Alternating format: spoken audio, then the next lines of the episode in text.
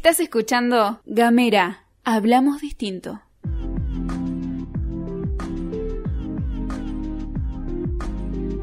Buenos días, buenas tardes, buenas noches, depende de cuándo nos estés escuchando. Comenzamos un nuevo programa de Otra Economía es Posible. Andrea Antoria y quien les habla, Cristian Herbias, te acompañaremos durante un transcurso de... Unos minutos. Unos minutos. El tiempo que vos quieras escucharnos, eh, las veces que vos quieras escucharnos. En principio vamos a agradecer eh, por todos los comentarios que tuvimos del primer episodio. Gracias por escucharnos primero, por bancar ahí, muy bien. Muy bien, esos comentarios ahí a todas, todos y todes. Aunque a algunos muchos no les gustó, pero no importa. Nosotros creemos que el idioma se va haciendo a medida que avanzan los tiempos y bueno, en esa construcción nosotros nos sumamos y no nos quedamos estructurados como muchos. Es una construcción colectiva. Exactamente. Y en este nuevo episodio de, de Otra Economía es Posible, vamos a seguir desandando estas palabritas. Algunos nos preguntaban, y está bueno, pero hablaron de muchas cosas juntas. Bueno, la idea era, en estos episodios, el anterior y este, que vendrían a ser entre los dos, eh, el inicio de nuestros Ciclos. Exactamente. Nuestro ciclo. Eh, hablar un poco de qué significa eh, para todos la economía, o por lo menos cuáles son las palabras que nos surgen cuando hablamos de economía. Después, y a, a pedido del público también, el que ustedes quieran, empezaremos a,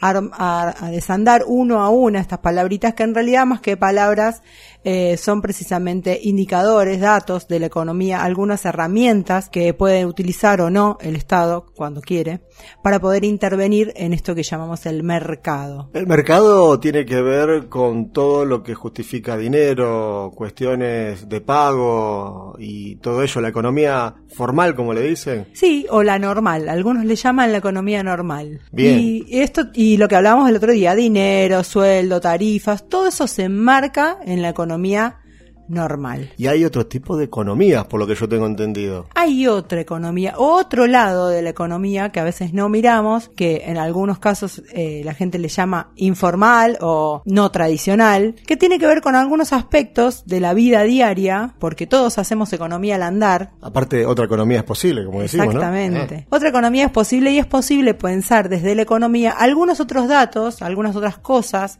que tienen que ver con la vida y que también forman parte de un ciclo económico.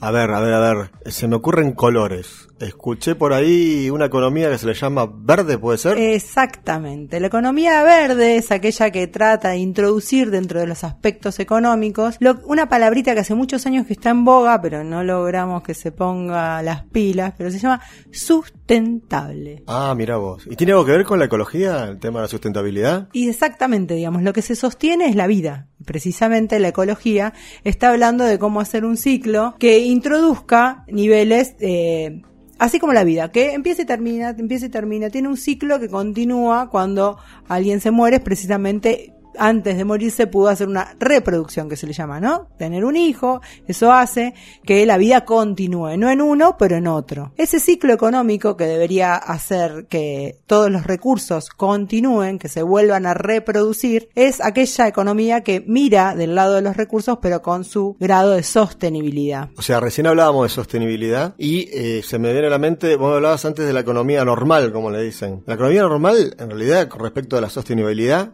nada que ver. Porque, por ejemplo, vos tenés explotaciones mineras, donde a veces se hacen explotaciones con cianuro, que justamente eso va en contra de la vida, y igualmente como recojo dinero está bueno, dice, según la economía normal. Y la economía normal que le llaman, que habría que ver qué tiene de normal, eh, está basada en el capitalismo. El capitalismo lo que busca es reproducirse a sí mismo. O sea, mientras haya más capital, los demás recursos, medio como que me importan un poco. O nada. O nada. Como los recursos humanos. No nos olvidemos que cuando la economía habla de recursos, está hablando de nosotros. Entonces, simplificando, la economía verde tiene que ver con la sustentabilidad. Exactamente, y, y introduce dentro de la economía el componente ecológico, el pensar cómo hacemos para que esos recursos, que son finitos, no se terminen acabando, sino que puedan ir reproduciéndose antes de ser explotados. Yo tengo otra preguntita por ahí. También tengo otro color, azul. ¿Puede ser economía azul? Exactamente. Y así vamos a recorrer todo el Hay arco iris, ¿no? sinfín de colores del arco iris, pero la economía azul es aquella que introduce el emprendedurismo. Bien, hoy nos salió bien la palabra. Esa, bien, ¿viste? cuesta, cuesta decirla, pero estábamos hablando de la, de la economía ecológica o verde y aquella ya introduce, digamos, el, el concepto de sostenible. Pero en el caso de la economía verde, nació pensando en los estados, en los países, en cómo los países lograban eh, cuidar sus recursos naturales para poder hacer más sostenible el planeta y hacer que esos recursos duren por más tiempo. Entonces la economía azul vino posteriormente a la verde. Exactamente, la economía verde nace, eh, digamos, en, un- en un- en uno de esos cónclaves de la ONU, Sí, en los que junta nos- mucha los gente se junta mucha gente, se pone a pensar de cosas, está bien, está, Está bueno que se junten. y que se pongan a pensar ni a hablar. Pero bueno, eh, se empezaron a juntar y sentaron las bases precisamente para que aquellos países más poderosos empiecen a pensar de qué manera estaban impactando sus políticas neoliberales, capitalistas, de explotación al mango, que empiecen a aflojar un poco, digamos, ¿no? Para que hagamos de este mundo... Den un poquito de aire, digamos. Claro. Den un poquito de aire y estamos en este mundo un poquito mejor. ¿no? Justamente se trataba del aire, mira, lo primero ¿Viste? que pensaron fue justamente en la emanación de los gases que no producían o que produjeron después eh, los agujeros en la capa de ozono. Claro, tenía que ver también con la industrialización, ¿no? Entonces avanzaban en todo eso, pero después no se daban cuenta del daño que le estaban haciendo al planeta. Exactamente, se dieron cuenta cuando ya era tarde, espero que no nos pase lo mismo. Bueno, pero también con obras que hizo el hombre, que en función de querer ganar más o generar mayor energía, también generan muchos conflictos en el mundo, como cuando fueron las represas del Nilo y todo eso, que todas esas inundaciones, o mejor dicho, sectores que antes estaban inundados, después dejaron de estarlo y eso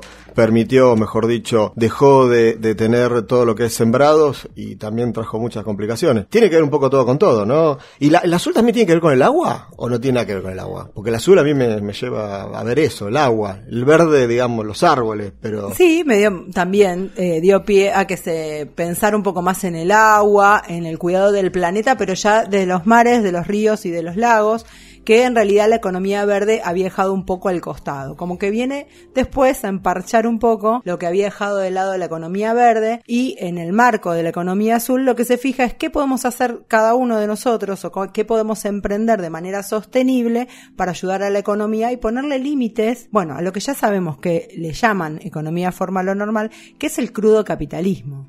Digamos, las palabritas que hoy mencionábamos son eh, aquellas que introducen o pretenden introducir una mirada, eh, digamos que un poco crítica, ¿no? Del capitalismo de la economía formal o normal. Bien, entonces a ver si, si lo asimilé un poquito bien. Lo que tiene que ver con la economía verde es, por ejemplo, si yo hago reciclado también dentro de mi casa, de mi hogar, estoy aportando también a esa economía verde, digamos, o al azul sería, porque estoy emprendiendo, ¿no? Un poco y un poco, eso en realidad tiene que ver con la economía ecológica y tiene que ver con un concepto un poquito más avanzado de la economía verde que se llama, y esta te va a gustar, se llama economía de rosquilla. Ah, economía de te roquillo va a- circular. Y la de rosquilla nos queda más, ¿viste? Con desayuno. Claro, desayuno, rosca. onda. O otro tipo de rosca que Ah, también. bueno, bueno. A mí me gustan las rosquitas.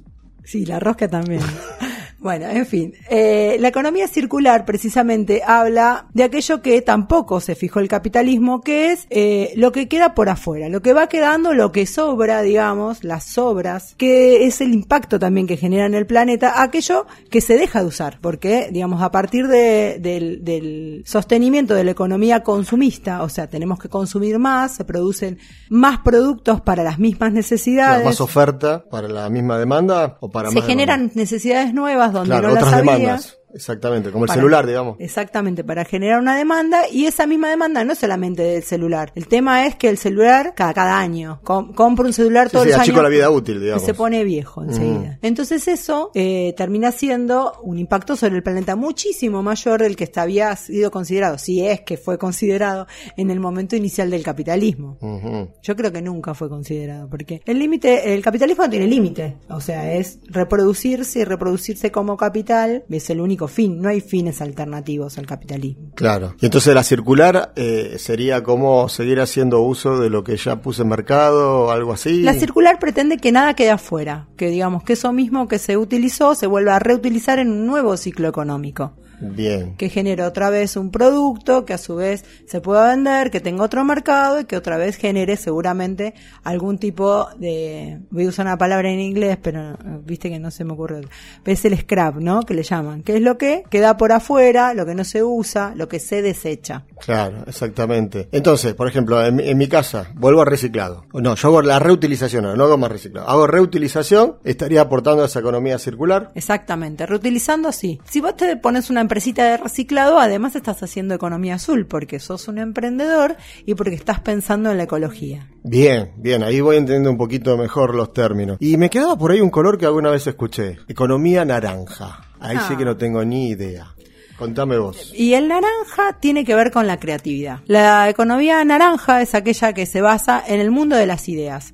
Aquello que por ahí todavía no es palpable y no es una realidad, no es un producto, pero puede llegar a ser un producto en algún momento. Los soft. Por ejemplo, así, como, así comenzó la economía del software, que tiene que ver con cosas que todavía no son palpables, por ahí un producto, un celular en algún momento ha sido una creación, Claro. una idea.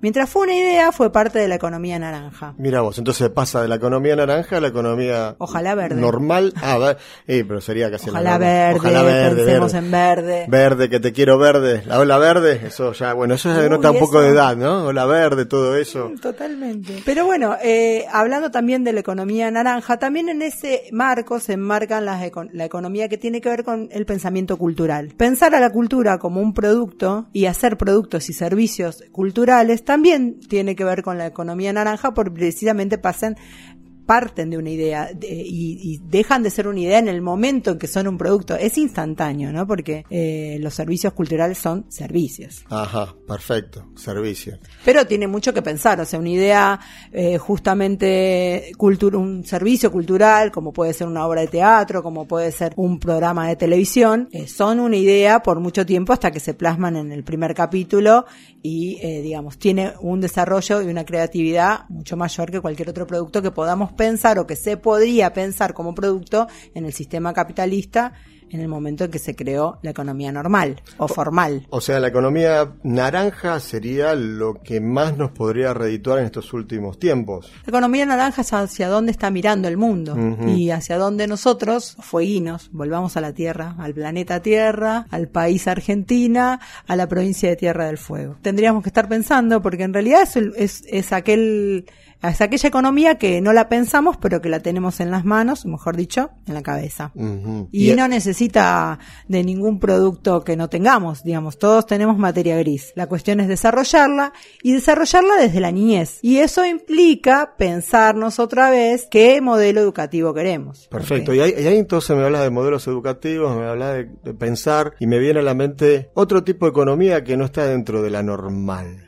Y ahí empezamos. Uh, se A ver, la economía feminista. Exactamente. La economía feminista es aquella que introduce un nuevo concepto que le llamamos la punta del iceberg, ¿no? Digamos, la economía de iceberg que tiene que ver con lo que se ve, pero que abajo hay un mundo, es precisamente lo que plantea la economía feminista. Para que exista un mundo capitalista, debe existir un mundo que no está remunerado y que sostiene el mundo capitalista, que es el mundo del cuidado. Me, gustó la definición de la punta del iceberg, ¿eh? O sea, está muy, muy clarita, muy clarita. Vos hablabas de eh, economía del cuidado. ¿Y qué es? Cuidado, guarda, eh, que tengan cuidado que por ahí va la cosa. O tiene que ver con el cuidado de los chicos, el cuidado de la casa, lo que vos haces, la alimentación. ¿Qué otra cosa? ¿Es eso? ¿Más o menos voy bien orientado? Estás bien orientado. Contame un poco más. Tiene que ver con todas aquellas actividades que se realizan en el hogar, que sostienen la vida, porque estábamos hablando de recursos y dentro de los recursos, obviamente el recurso por naturaleza, que algunos le llaman recurso humano, es precisamente el trabajo que aportamos nosotros, los animalitos de dos patas, para que poder, el capitalismo pueda subsistir. Subsiste porque hay trabajo y el trabajo lo aportamos nosotros, los hombres y las mujeres del planeta. ¿Y el Los trabajo? hombres y las mujeres del planeta. Sí, y el trabajo puede ser remunerativo y no remunerativo. En el sistema capitalista el único trabajo que se ve es el que se remunera. Entonces hay un salario, hay una jornada laboral y hay un producto, claro, y de eso nace un producto y está el capital y el trabajo. Bien. Aquello que no se remunera, no se cuantifica, no existe. Por eso mismo en esa economía normal no existe.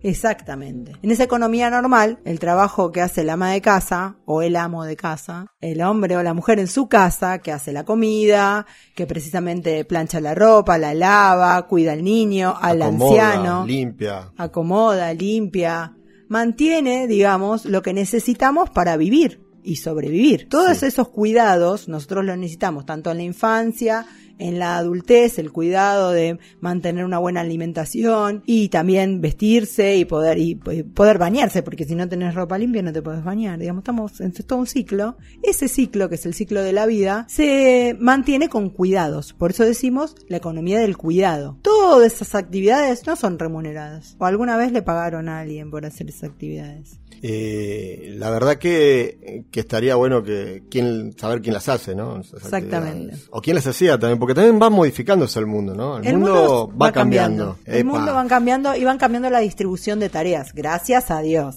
Digo yo porque me tocó el peor lado de la vida. Me tocó trabajar mucho más adentro que afuera. ¿O no? ¿Cuál es la estadística? ¿Cuál es la estadística? Ahí va. Ahí vos tenés números, a ver, Yo tengo contame. unos números. Resulta ser que eh, los hombres trabajan más o menos en la casa, aportan un 57% De su tiempo, de su tiempo en, en labores de las que estamos hablando, de cuidados.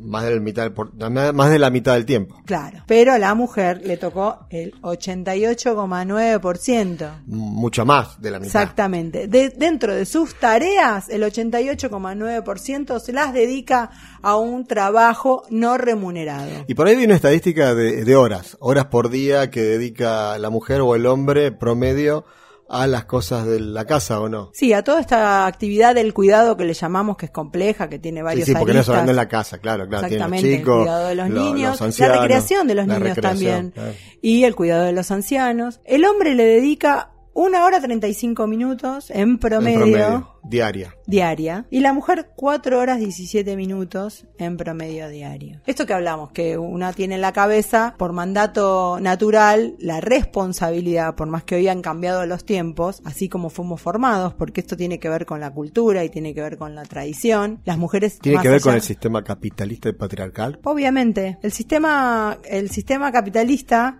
eh, mantiene o mant- eh, intenta, por lo menos ahora intenta, le estamos dando batalla, intenta mantener esta estructura porque precisamente, digamos, si nosotros pudiéramos cuantificar y tuviéramos que remunerar toda esa parte del iceberg que está por abajo, obviamente el sistema capitalista tiene que bajar sus pretensiones de crecimiento y de reproducción, ¿no? El sistema capitalista reproduce capital. El sistema de economía feminista lo que pretende lo que eh, impulsa es precisamente eh, un sistema que eh, avala la vida por sobre el capital. Entonces decimos, hay que cuantificar cuánto, o no lo cuantifiquemos, pero dispongamos más para la vida que para el capital. Para disponer hay que disponer recursos. Y también la distribución de esas tareas, ¿no? Porque hablamos de que no, eran remuneradas, para el caso de que no fueran remuneradas, no son remuneradas tanto en el hombre como en la mujer.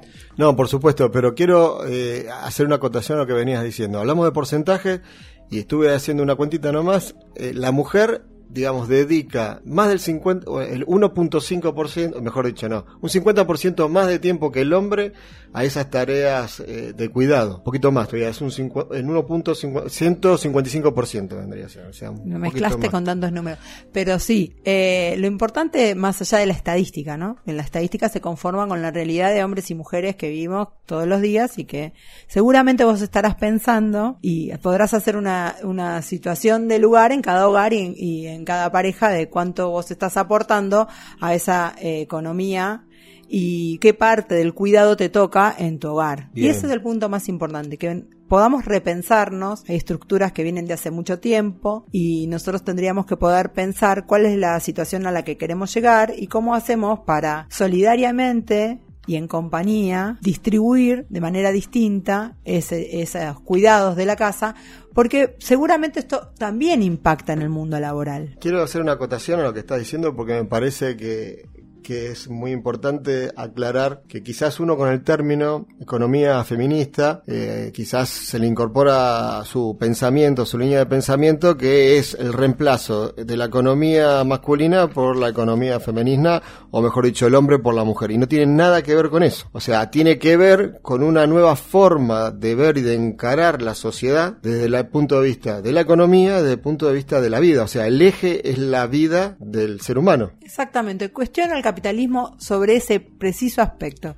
El, el, aspecto del capital que por mucho tiempo estuvo por encima del ser humano de la vida. Bueno, lo vimos, las explotaciones desde, el, desde épocas que no recordamos, desde hasta épocas de la colonia, como decimos, el capitalismo, pero el patriarcado es anterior al capitalismo y al colonialismo igual reproducía mismas formas, siempre las formas de la opresión de unos sobre otros, en cambio en, pensar en términos de vida, de distribución y de equidad. Lo que nosotros planteamos o lo que la economía feminista plantea es una equidad de roles que permita una distribución más equitativa de las tareas y a su vez de esa manera va a poder permitir que se equipare el campo laboral del hombre y la mujer, porque la verdad que si la mujer tiene que destinar sí o sí o lo destina efectivamente muchas más horas al, tiempo de cuidado o a las tareas de cuidado, efectivamente le está dedicando o destinando menos horas a su capacitación o a su crecimiento laboral en detrimento del hombre. Y por eso después nos encontramos en las estructuras laborales que hay muchos hombres que han logrado unas carreras con la misma capacitación, la misma cantidad de años en la misma carrera, superiores a la de la mujer. ¿Qué proponemos o qué se propone desde el, desde el mundo de la economía feminista para empezar a ayudar a equiparar estas cuestiones? Hay algunos países que avanzaron. ¿Te cuento? Contame, contame un poco, a ver. Hay países como Finlandia o Suecia que avanzaron en esto, en principio, nivelando, digamos, aquellas cosas que otorgaba el Estado. Por ejemplo, eh, las licencias por maternidad. O sea, por maternidad y paternidad. Exactamente, las nivelan, eh, si bien nosotros tenemos alguna licencia por paternidad, son algunos días, no más. En el caso de estos países son exactamente iguales.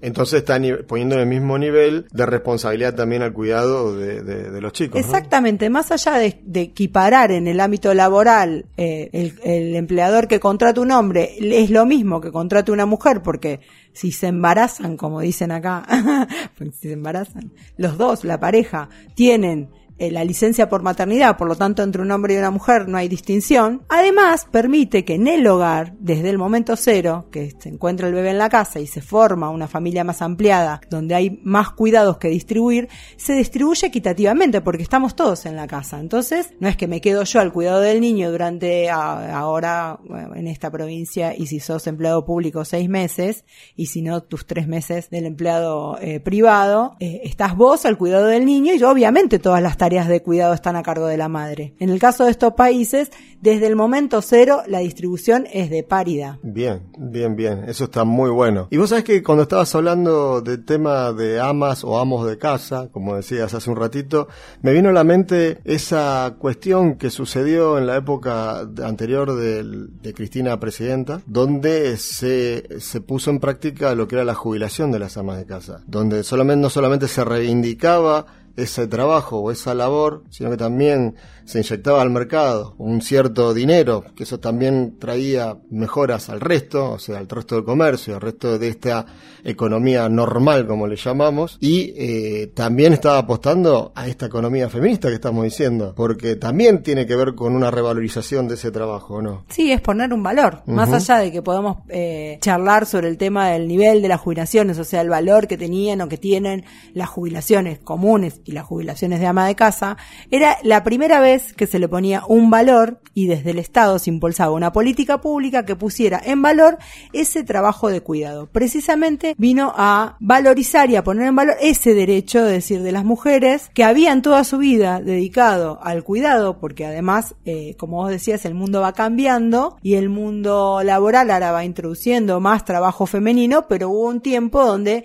el único trabajo que hacían las mujeres era el trabajo de cuidado. Y durante toda esa época la mujer en ningún momento había salido de su casa a formar parte del ámbito laboral formal y por ende no tendría jubilación en su vida. Por eso para, para aportar a este sistema de economía feminista, lo que tendríamos que hacer es un poco equiparar los roles dentro de lo que es el cuidado, las tareas de cuidado, así tomando nuestro, nuestro lugar a aquellos hombres que todavía no lo han tomado y trabajar juntos a la par, ¿no? Como dicen. O sea, esto del feminismo no tiene que ver con hombres por mujeres o mujeres por hombres, sino que tiene que ver de que vayamos juntos a la par y repartamos esas tareas que son tan necesarias y que son parte del eje de la familia, ¿no? Está bárbaro que decís. Justamente cuando nosotros hablamos de feminismo, hablamos de paridad. Y hablamos de la forma en que nosotros también tenemos una tarea, los hombres tienen una tarea de construcción y nosotros tenemos la tarea de acompañar de poder transmitir eso que nos pasa, poder transmitir a, los hombres esa realidad para que la vean, para que la valoren, por eso hacerlo en complicidad sería lo mejor, ¿no? Digamos, Seamos cómplices seamos cómplices en esto, seamos cómplices en la transformación que necesita el sistema capitalista para hacerlo más humano. Y humanidad implica hombre, mujer, cis, sas, sos, e, todas las letras que le quieras poner y todo, eh, todo. Todos, todas, todes. Exactamente. La transformación la hacemos entre todes y por eso tiene que estar en complicidad tanto el hombre como la mujer y todos los géneros. Perfecto, perfecto. Bueno, me quedó bastante más claro. Bueno, ya te quedaste hoy de amarte de la verde, del azul, de la naranja. La más importante es la feminista. Es la feminista. Vamos por la economía feminista. Exactamente. Vos podés contribuir. Pensá lo que haces en casa, planteate un poquito los roles, distribuí, lava los platos, anda, pone la ropa en el lavarropa, busca el pibe al colegio. Jugá con el pibe también. el pibe, hace la tarea. Acomodá, limpia. Bueno. Todo. Todo, hay que hacer todo. un poco de todo. Acomoda, dijo, acordate. Y bueno, hay que hacer todo. Hay que hacer todo, todes, todas. Todos juntos. Ah, de eso se trata. Eso se trata. Por eso nosotros decimos estamos acá en Gamera y hablamos distinto. Hablamos distinto. Hasta la próxima, ¿te parece? Nos vemos en el próximo episodio de Otra Economía es Posible.